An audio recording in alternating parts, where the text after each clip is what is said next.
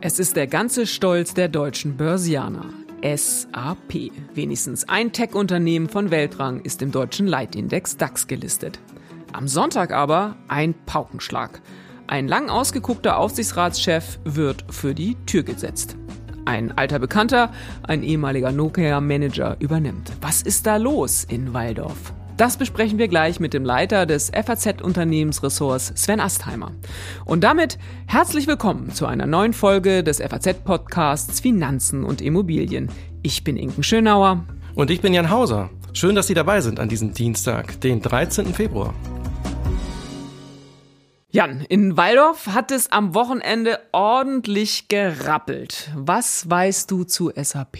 Du hast es ja schon gesagt, SAP, drei Buchstaben und eine echte Größe, einer der größten Softwarehersteller auf der Welt insgesamt. Wir gucken ja immer neidisch ein bisschen auf Silicon Valley und zu Recht, da passiert ja viel mit Amazon, Google, Facebook, äh, Microsoft. Aber SAP ist auch unser, unser Vorzeigeunternehmen. Absolut. Und ich finde ja bei SAP, das ist auch schon so eine hübsche Geschichte irgendwie. Ähm, du hast schon gesagt, wir gucken immer so ein bisschen neidisch auf diese ganzen Garagenjungs irgendwie, die so in der Papa-Garage irgendwelche Unternehmen zusammengebastelt haben, wenn man mal an Zuckerberg denkt oder an Bill Gates von Microsoft. Das hatte mal so was Heimliches irgendwie, so ein bisschen nerdige Leute, die dann irgendwie so Unternehmen von Weltruhm dann irgendwann erfinden.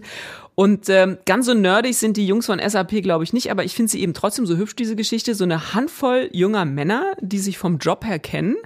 Die gründen 1972 ein Unternehmen, das waren äh, alles ehemalige IBM-Leute, also die bei IBM gearbeitet haben, den amerikanischen Computerkonzern. Und die gründen ein Unternehmen, das heißt Systeme, Anwendungen und Produkte in der Datenverarbeitung. Boah, das ist ja so mega schmissig. Also insofern, ähm, ja, also um es äh, ernsthaft zu sagen, ziemlich spröde, ehrlich gesagt. Ja, die haben damit aber ordentlich Geld gemacht und natürlich auch sonst in der Branche sich viel erarbeitet. SAP ist in der Börse mittlerweile so fast 200 Milliarden Euro wert. Da können wir jetzt verschiedene Vergleiche ziehen. Wenn wir nach Amerika gucken, ist das natürlich wenig. Da ist es äh, weniger als ein Zehntel von Microsoft oder Apple.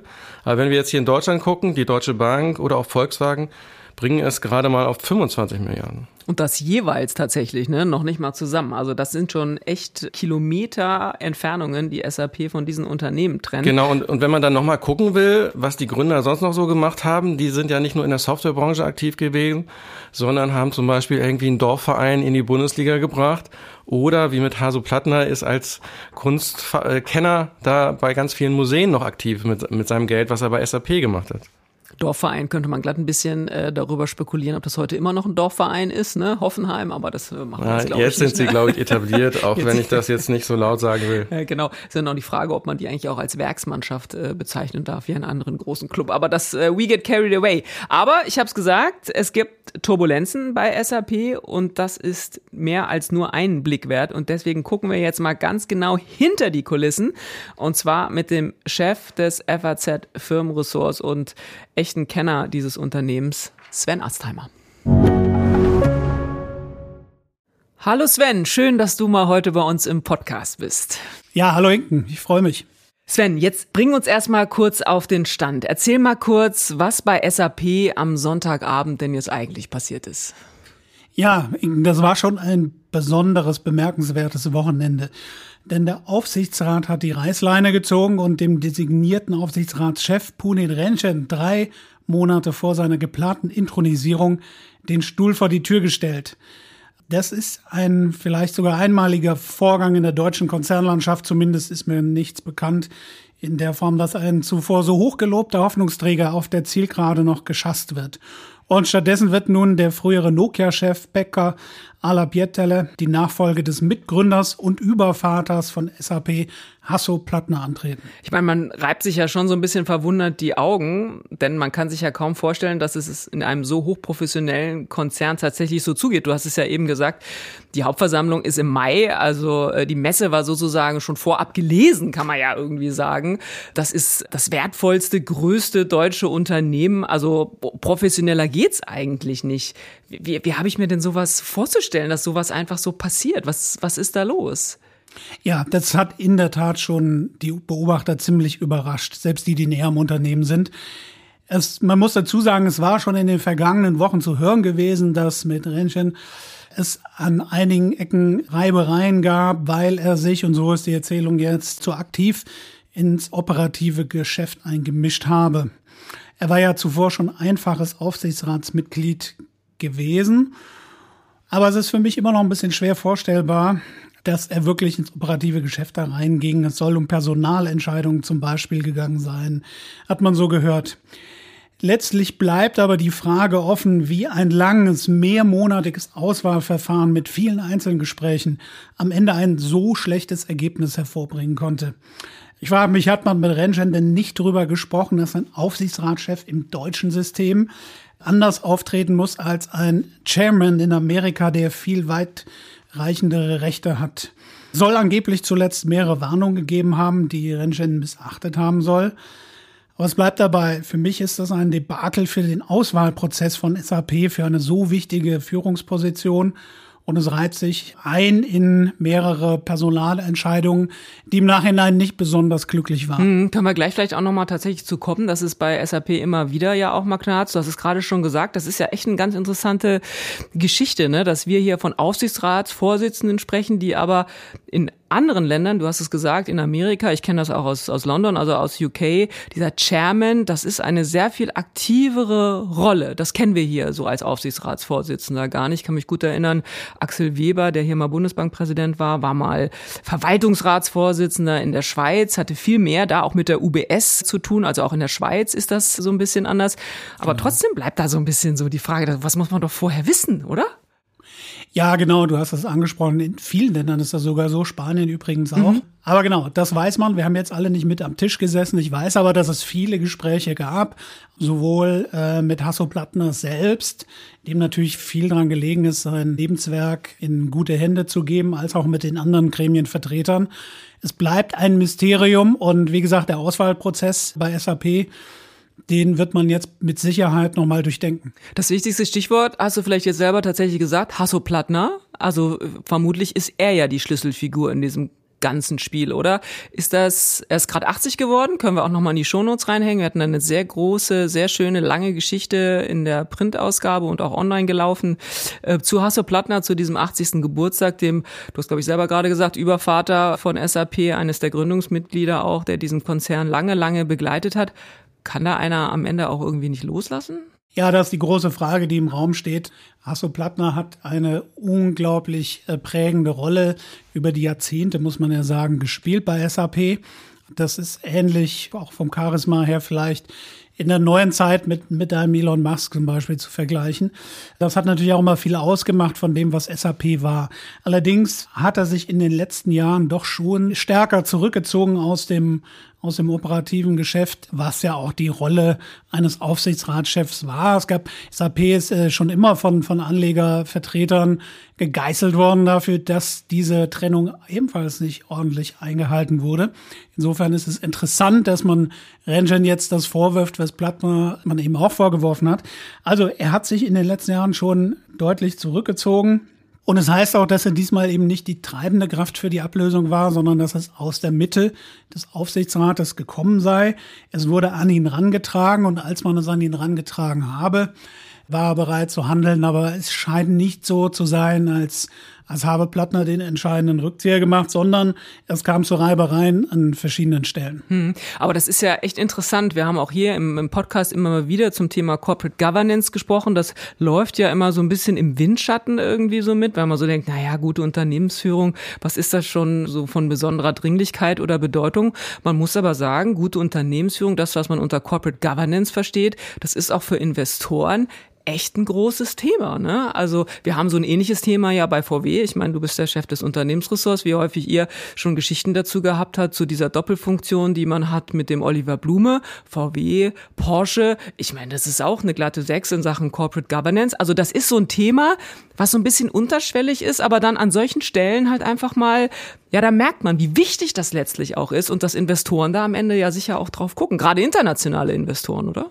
Ja, mit Sicherheit. Das Problem beim Corporate Governance Codex ist, dass er nicht rechtsverbindlich ist und einklagbar, sondern er wird immer so ein bisschen rangezogen. Wenn es äh, den Unternehmen in den Kram passt, kramt man ihn hervor und wenn es mal nicht in den Kram passt, dann hat man immer gute Argumente, warum man es in diesem Fall jetzt eben anders machen muss.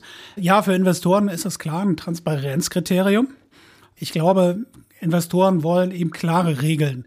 Wie die jetzt letztendlich aussehen, ob die jetzt nach amerikanischem oder nach deutschem Modell sind, äh, das ist vielleicht gar nicht mal primär vorrangig. Nur will man wissen, wo man dran ist. Und es wird jetzt sehr spannend sein zu sehen, wie der neue Aufsichtsratschef Pierre diese Rolle ausfüllen kann, ob es ihm gelingen kann, die Kontrolle als Aufseher über das Management äh, zu führen und als Sparingspartner da zu sein, aber ansonsten äh, die Grenzen eben einzuhalten. Das Ganze hat eben, wie gesagt, auch ein paar Parallelen tatsächlich zu Amerika, wo ja diese, diese Konstruktion bei diesen ganzen neuen Tech-Startups, das ist neu, aber bei Tech-Startups, da ist das oft der Gründer auch noch Hauptaktionär, so wie bei, wie bei Plattner auch. Und nicht zuletzt Elon Musk ist ja mehrfach mit der SEC, der Börsenaufsicht, auch aneinander geraten, weil es gerade darum ging, dass sein Kontrollgremium eigentlich diese Funktion kaum ausgeübt hat. Ja, darüber haben wir hier auch schon ein paar Mal echt gesprochen. Man ist ja immer voll des Lobes, was Tesla irgendwie angeht. Aber in Sachen Corporate Governance, gute Unternehmensführung, muss man echt sagen, Elon Musk an der Spitze ist da, was das angeht, echt eine glatte Sechs. Der, der macht ja da, was er will.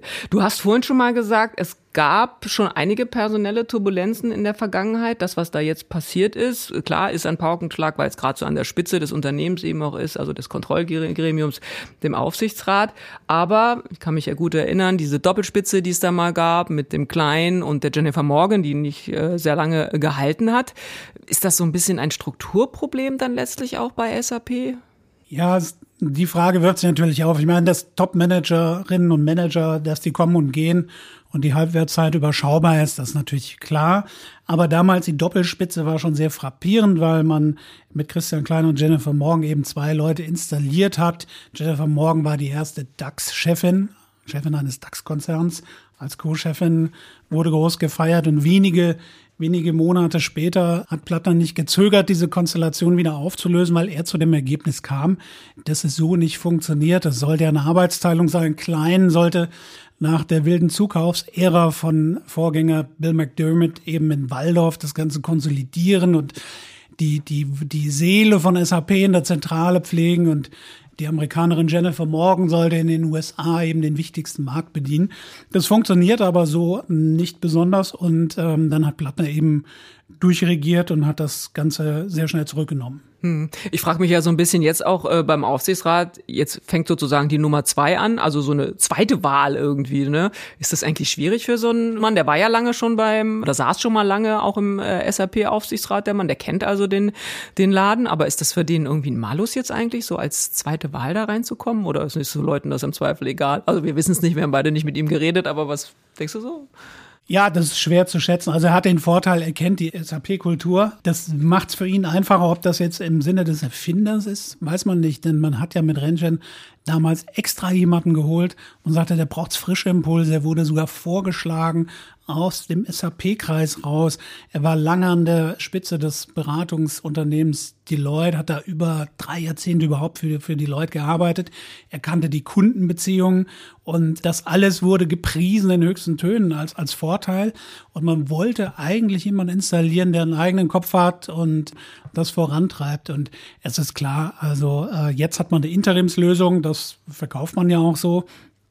Und man wird sehen, wie er sich da freischwimmen kann oder ob er, ob er es mehr verwaltet. Also mein Tipp wäre zweiteres, dass er ähm, das ordentlich macht und führt und man nach außen vielleicht gar nicht viel große kritische Töne hören wird, kein großes Auftreten von ihm, sondern dass man jetzt nochmal einen Suchprozess aufsetzen wird und der sollte dann deutlich besser laufen. Ja, und ehrlicherweise muss man ja sagen, dass solche Jungs in der Regel auch mit genug Selbstbewusstsein ausgestattet sind, dass der sich wahrscheinlich auch eher als Retter der Situation sieht als als zweite Wahl. Das kommt wahrscheinlich äh, am Ende auch noch dazu.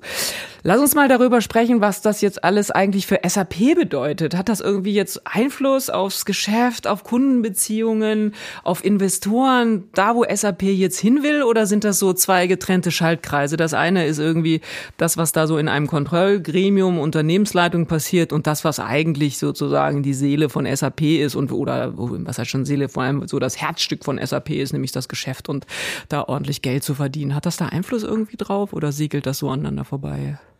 Ja, man muss sagen, dass es irgendwie für, für Christian Klein und die Führungskrew ist das ja, ist das schon ein bisschen tragisch irgendwo. Denn es lenkt mal wieder den Fokus auf Governance-Themen, auf Nebenkriegsschauplätze, wobei der Aufsichtsrat natürlich, Aufsichtsratschef ein wichtiger Posten ist, aber weg vom operativen Erfolg, denn den hat man ja jetzt nach langer Zeit wieder. Das zeigt sich an, an allen Kennzahlen. Und ich glaube, nachhaltig wird es, wird es funktionieren. Es wird keinen großen Schaden haben. Die Kunden werden zwar skeptisch drauf schauen, was sich da tut, aber es wird, wird Geschäftsentscheidungen von Kunden, glaube ich, erstmal nicht äh, großartig beeinflussen.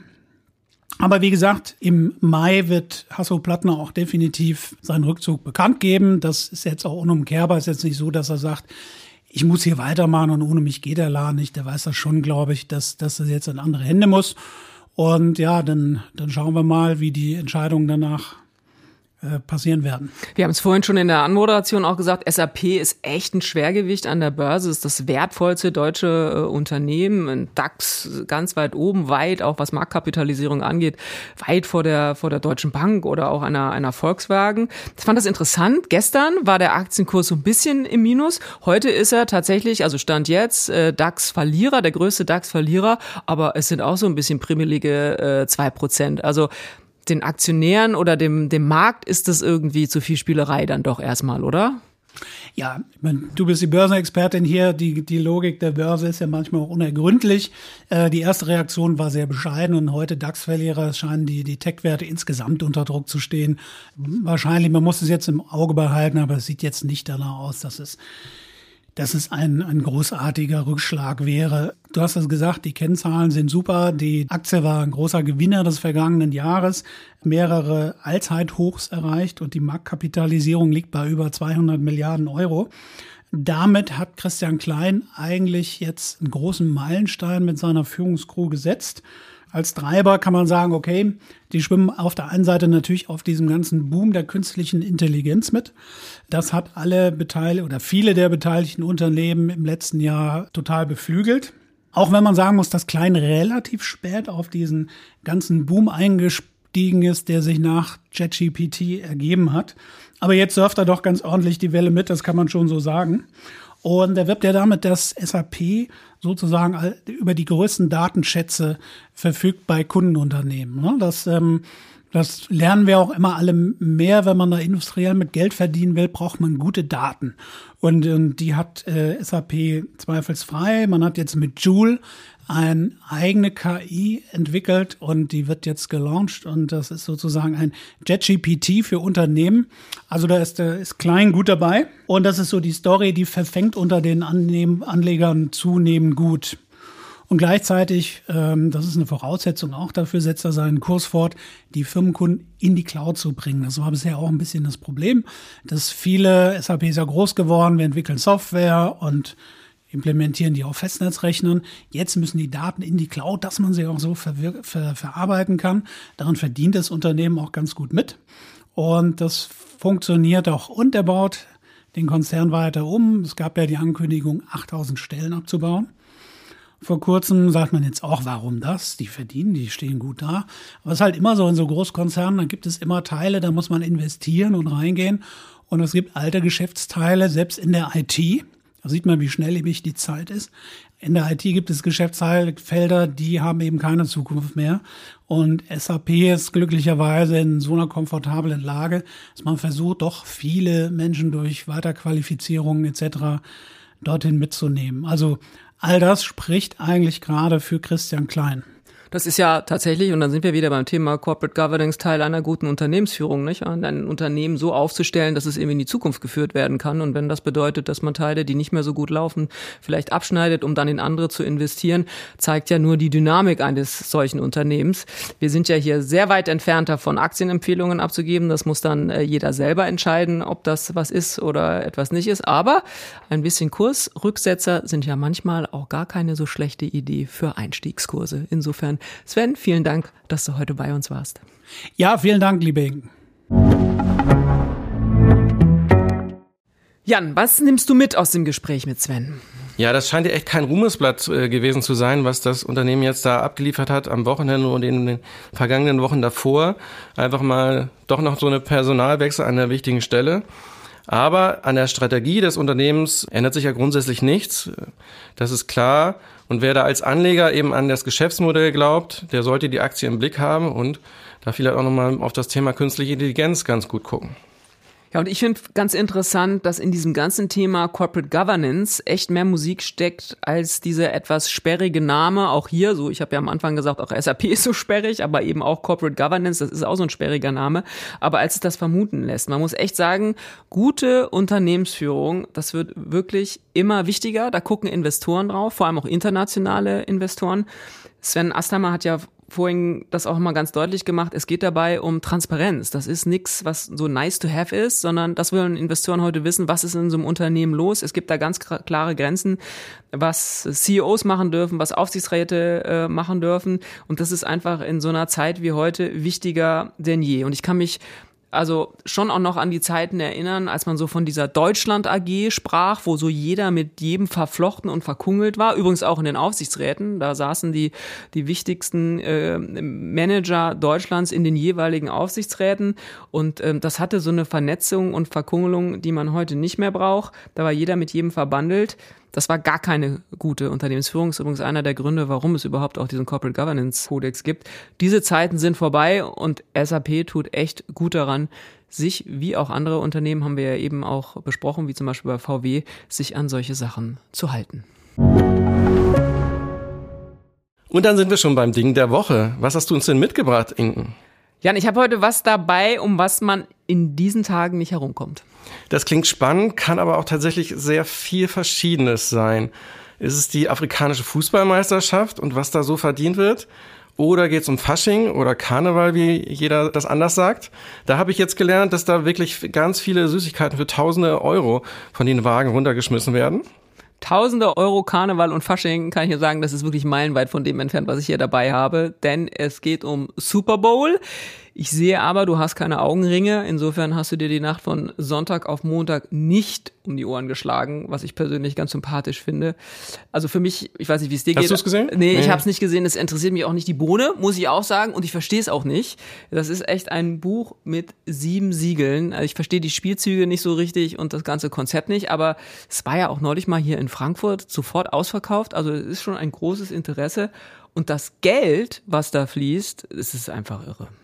Es ist mehr als im Fußball, oder? Ja, das ist ein ist, Riesenereignis. Es ist ein Riesenereignis, sehr viel mehr im, äh, als im Fußball. Ich hätte nämlich gedacht, dass im Fußball weitaus mehr Geld zu verdienen ist und dass da rund um dieses ganze Event auch mehr zu verdienen ist, wenn man mal so denkt, wie viele Millionen Menschen ein WM-Finale gucken oder ich dachte auch so Eröffnungsspiele, Olympische Spiele jetzt in Eröffnungsfeier, Olympische Spiele in Paris, ist ja auch so ein Weltereignis, aber nichts da. Tatsächlich ist die Super Bowl das teuerste Werbeereignis der Welt. Da sitzen fast eine Milliarde Menschen vor dem Fernseher. Und jetzt kommt ja auch noch Taylor Swift ins Spiel. Also ich bin echt Spielverderber, dann bin ich jetzt auch nicht so ein großer Fan. Ich weiß nicht, Nein. wie dir Ach so. geht. Ja. Aber willst du mal raten, was 30 Sekunden Werbung kosten im Super Bowl-Umfeld? Okay, das muss ja schon ganz ordentlich viel sein, wenn es jetzt das größte Werbeereignis der Welt ist. Ich sag mal so, vielleicht so ein Zehntel SAP? Ein Zehntel SAP.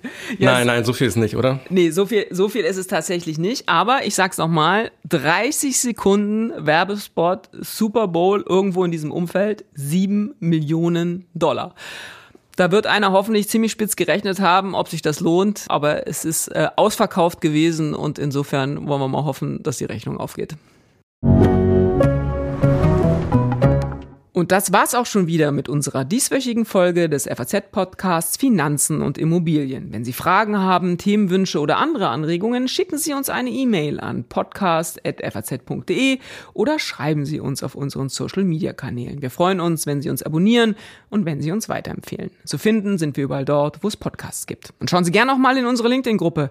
Da gibt es auch immer wieder interessante Posts. Tschüss, bis nächste Woche. Alles Gute und machen Sie was aus Ihrem Geld.